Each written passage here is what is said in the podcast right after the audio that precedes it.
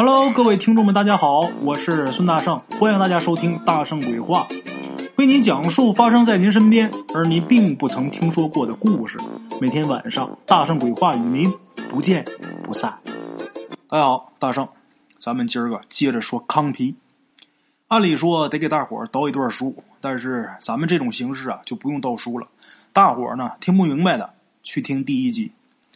昨天咱们说到。王员外邀请康皮帮忙打捞沉在渭河水底的那批军火，万没想到康皮却意外的在河底啊发现了一本奇书。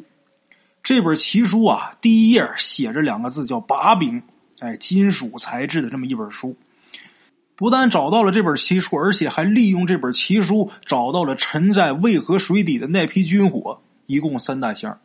两箱军火，还有一箱银元，咱们昨天说到这儿撂下了。康皮把这个箱子一打开之后，一看呢，银光闪闪，一大箱的银元呐，看着是真招人喜欢。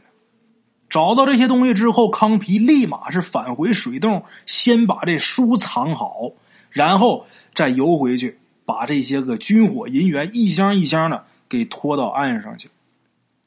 这个。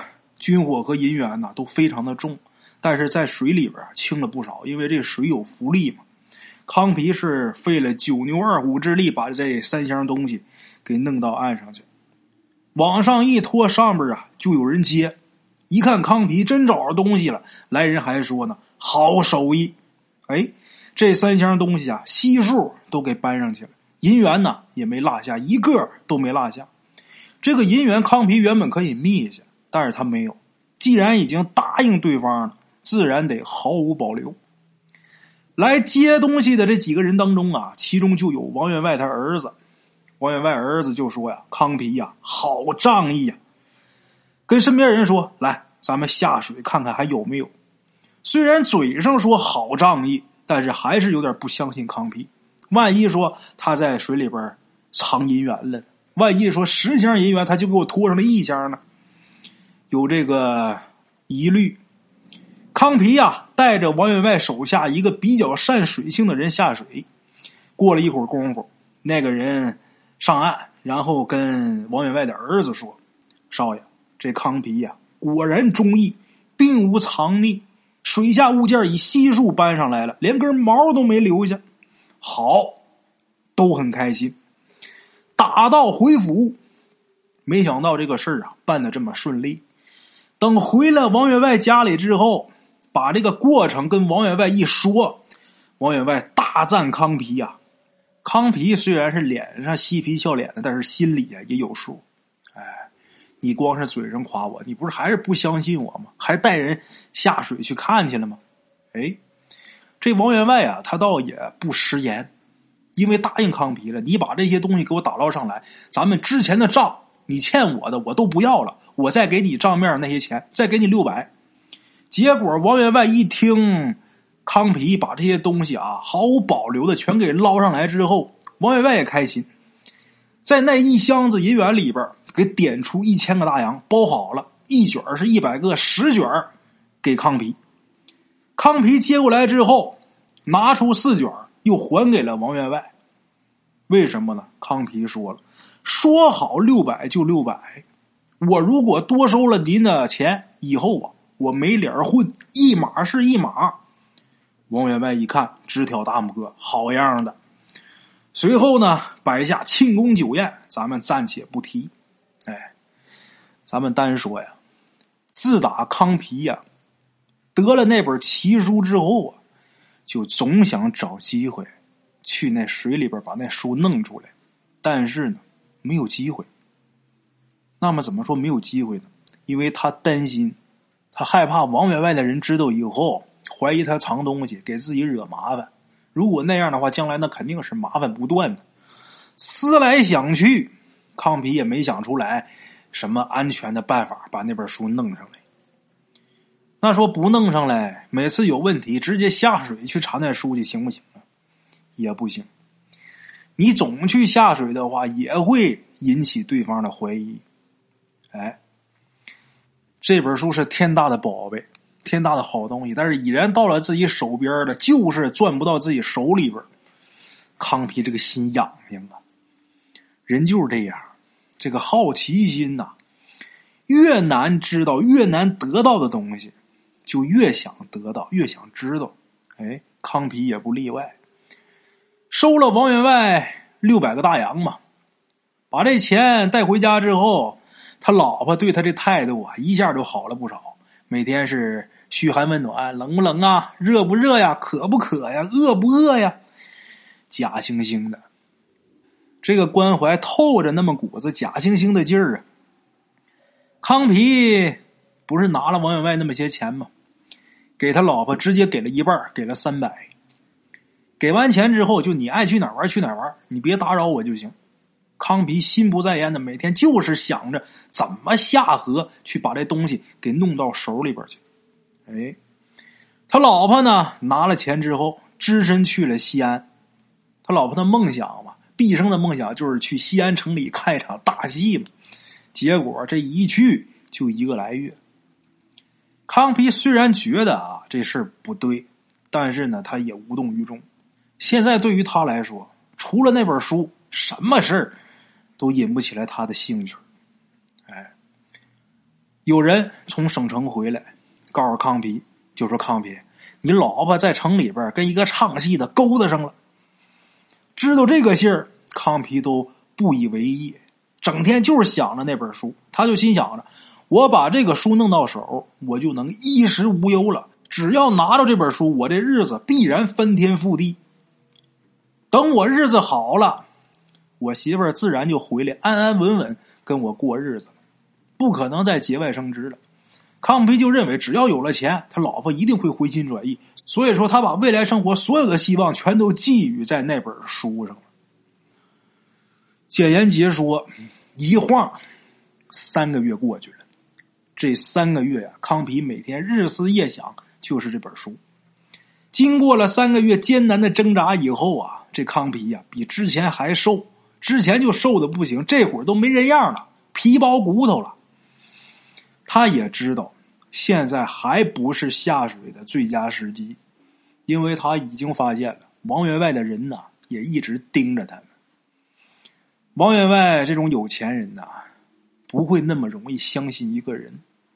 他们相信的只有利益，尽管当时啊，已经派人下水跟他检查过了，但是那都是表面现象，实际啊，人家心里边绝对还是对你有怀疑的。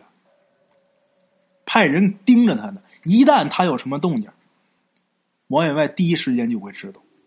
哎，所以说现在下水，如果被王员外知道以后，就得过堂。那么那位说了，王员外多大能耐，他说过堂就过堂啊。当时啊，杂姓农村没有宗祠，就那么一个德高望重的人管理村里边的一些事务，所以说可以私设公堂，甚至可以用私刑。康皮知道王员外有权有势，那可不说过堂就过堂，在这地方人家就是只手遮天。虽然明白这个道理，但是三个月的煎熬啊，把康皮已经熬得没人样了。心里边那股子欲望啊，控制不住啊。困难越大，那种欲望就越强烈。所以在三个月以后，在明知道王员外还有人盯着他的情况下，康皮还是抱着侥幸心理，在一个夜晚忍不住下了渭河。下去之后，很快就找了那本书了，因为那本书藏的地方是他熟悉的水洞啊，很快就找着了。康皮也不傻，他下河之后，他干的第一件事不是把这书带上来，他是把这书翻开，干嘛呢？用这个书来看看这个王员外他有什么见不得光的事我抓住你的把柄了，我就不怕到时候你弄我。康皮也有点脑子啊，把这书翻开之后，心里边默念。王员外的名字，他心想啊，王员外啊，这种人肯定见不得光的事有很多，但是总会有他觉得害怕的事只要是我拿住他的把柄，我就不怕他。哎，翻开这本书，心中默念王员外的名字。一阵金光闪闪之后，康皮这脑子里边就出画面了，就跟咱们今儿啊看电影似的。而且呀，这个画面不是出现一遍就没有了，而是深深的就像刻在康皮的这个记忆当中似的，还异常的清晰。这也太神奇了啊！那我说康皮看见什么画面了？首先是一个骑着高头大马的土匪，身后跟着一群小喽啰，耀武扬威的走在山间的一条路上。有一个孕妇啊，看见这伙人马来者不善，讪讪的就躲一边去了。然而呢，这队人马呀，突然间停下来了，一干人等下马，走到这个孕妇这姑娘面前。这姑娘很害怕，就缩一旁了。然后一会儿功夫，山林里边就传来凄惨的叫声。这时候，画面突然间定格在那个孕妇惨死的尸体上。骑着高头大马的这土匪匪首不是旁人，正是王员外。康皮心想啊，这王员外啊，原来竟然是一个十恶不赦的匪首啊！但是这种事儿啊。不一定能成为他的把柄，他已然是十恶不赦，他怕这个吗？紧接着，康皮这脑子里边又出现了一幅图像，有一个衣衫褴褛的一个女的，眼睛通红，里边都是红血丝啊，手里边牵着一个小孩那小孩啊见人就笑，笑的让人心寒。这一大一小俩人进了王员外家，王员外呢正睡觉呢。这女人和孩子站在他身边的时候，王员外一惊，醒过来了。一看到眼前这对母子，吓得是魂飞魄散。王员外啊，一身冷汗，窝在炕上抽了一大烟袋锅的鸦片。这时候鸡叫三遍，才重新沉沉睡去。镜头到这儿的时候戛然而止。康皮看到这儿，心里边明白了。他已经弄清楚这个王员外所畏惧的事儿。咱们前面说过呀，他们这个村子里边从来不乏与土匪有着千丝万缕的联系的村民，只不过呀，这些村民是没有大事一般呢，不跟土匪来往。这个王员外啊，他也不例外。据村里老人说，王员外年轻的时候家里边穷的没有隔夜粮。后来呢，之所以能够买田置地，就是因为干了没有本钱的买卖。虽说他干的时间不长，但是据说也混到了小头目的地步。几次打家劫舍下来，也分了不少家当。后来他金盆洗手不干了。康皮猜想，这个害死那个没有临盆孕妇母子的事儿，就应该是发生在他当土匪的那段时间里。而这个王员外金盆洗手的缘故，很有可能也是因为那对母子冤魂索命所致。哎，王员外以前干过土匪，还干过这么丧尽天良的事而且还被冤魂索命。这件事如今就成了王员外落在康皮手里的一个把柄。王员外不干打家劫舍的事以后呢，干了别的生意。后来呢，发家致富了。老一辈人都知道，这王员外啊，后来一直是做药品生意。军阀起来之后啊，他还从事一些小规模的鸦片和军火交易，但是主业还是做药材。他在城里呀，有好多间药铺，做药品生意挣钱呐。干这个想要发财，不比干土匪来的慢。中国有句老话，各位老铁们，不知道你们听没听过啊？十个劫道的不如一个贩药的，那意思，十个强盗的收入也不及一个药材商挣得多。哎，这句话古往今来呀，都适用。大伙想想今天这药价，就明白了。哎，这个王员外啊，自从发家之后，一方面是买房置地，一方面是吃斋念佛。同时不断的使钱活动，还获得了一个资政的名号。过去这乡里人不知道这资政是干嘛的啊，就以为是原来的员外，所以呢，村里人才管他叫王员外。以前就是一个穷汉，一个无赖，现在叫王员外。康皮知道这些事之后，心里边算是踏实了。你有小辫落我手里边，我就不怕你。哎，这回把这个金属材质的这本书，他下水的时候带了一块布啊，用这块布把这奇书一包，塞在怀里边，贴身放着，然后开始游。没一会儿就上了河面了。咱这个地方得给大伙埋个暗底。这时候他可没发现河底有一双诡异的眼睛，看着这一切，看着他怎么把这书给拿走的。一丝丝长发在水中飘过，然后这个眼神慢慢隐去。哎，放下这边不提，咱们说河面上，夜凉如水，河面上守着王员外的家丁呢。好多人盯着他呢，打他下河就盯着他，就等着他上来。刚一上岸，就被王员外家这些人团团围住。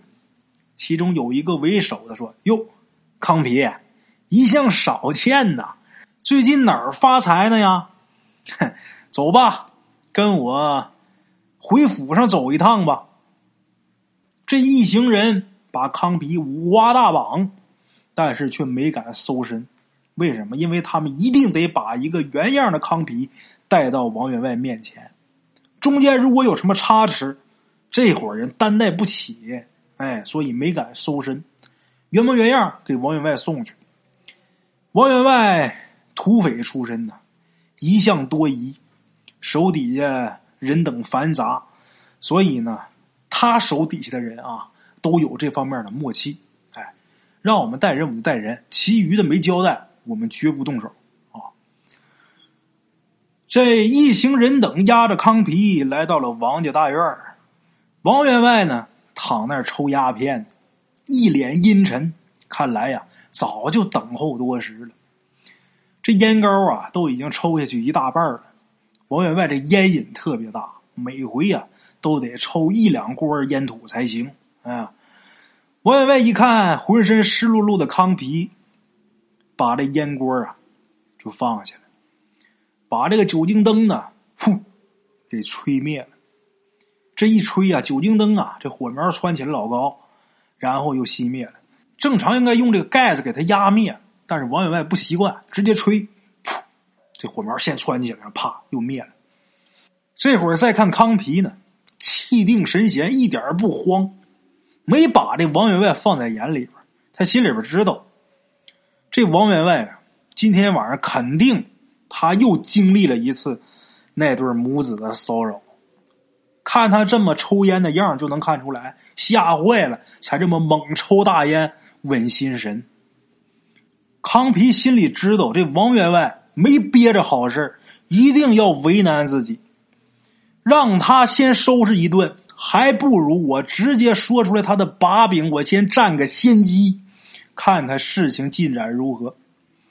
康皮等王员外那些左右退出门外之后啊，他先张嘴：“王员外，那南山上的那个孕妇现在怎么样了？每天还带着孩子来看你吗？”就这一问呐，非同小可。王员外听完之后，眼睛瞪多大，扑腾从这凳子上就掉下来了，烟枪都摔地上，差点摔坏。经过短暂的混乱之后，外边手下也听着动静了，立马就进来了，把王员外就围起来了，把康皮挡在外围。康皮呢也不说话，就是对着王员外笑。这王员外看着康皮这笑啊，满脸恐惧，一边躲着康皮这个眼光，他都不敢跟他直视，一边挥手示意手下呀，把酒精灯赶紧重新点着。哆哆嗦嗦的拿着掉在地上这根烟枪，凑近这个酒精灯，狠狠的抽了一口鸦片，把烟全咽下去，狠憋一口气，再用茶往下压，这才放心，脸上啊满足这个表情才又出来。之后呢，放松了，打这鼻孔里边啊往出冒青烟，手底下人。也跟着闻着这个鸦片的香味儿，眼睛呢都盯着康皮，一动不动。王员外定了定神之后，吩咐左右重新出门。等其他人都走了以后，这屋里边就剩下康皮还有王员外俩人了。王员外这时候指了指自己对面的那个凳子，示意康皮坐下。哎，康皮呢看了一眼那个凳子，心里边一紧，怎么的？那个凳子上分明坐着一个农村妇女，手里边还抱着一个孩子。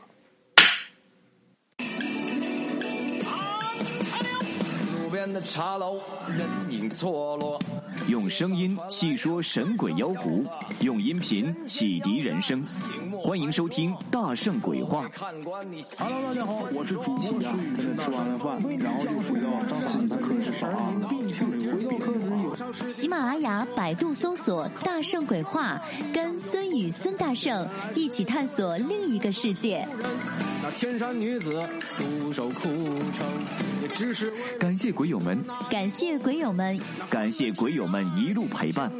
大圣鬼话，见字如面。欲知后事如何，且听我下回分说。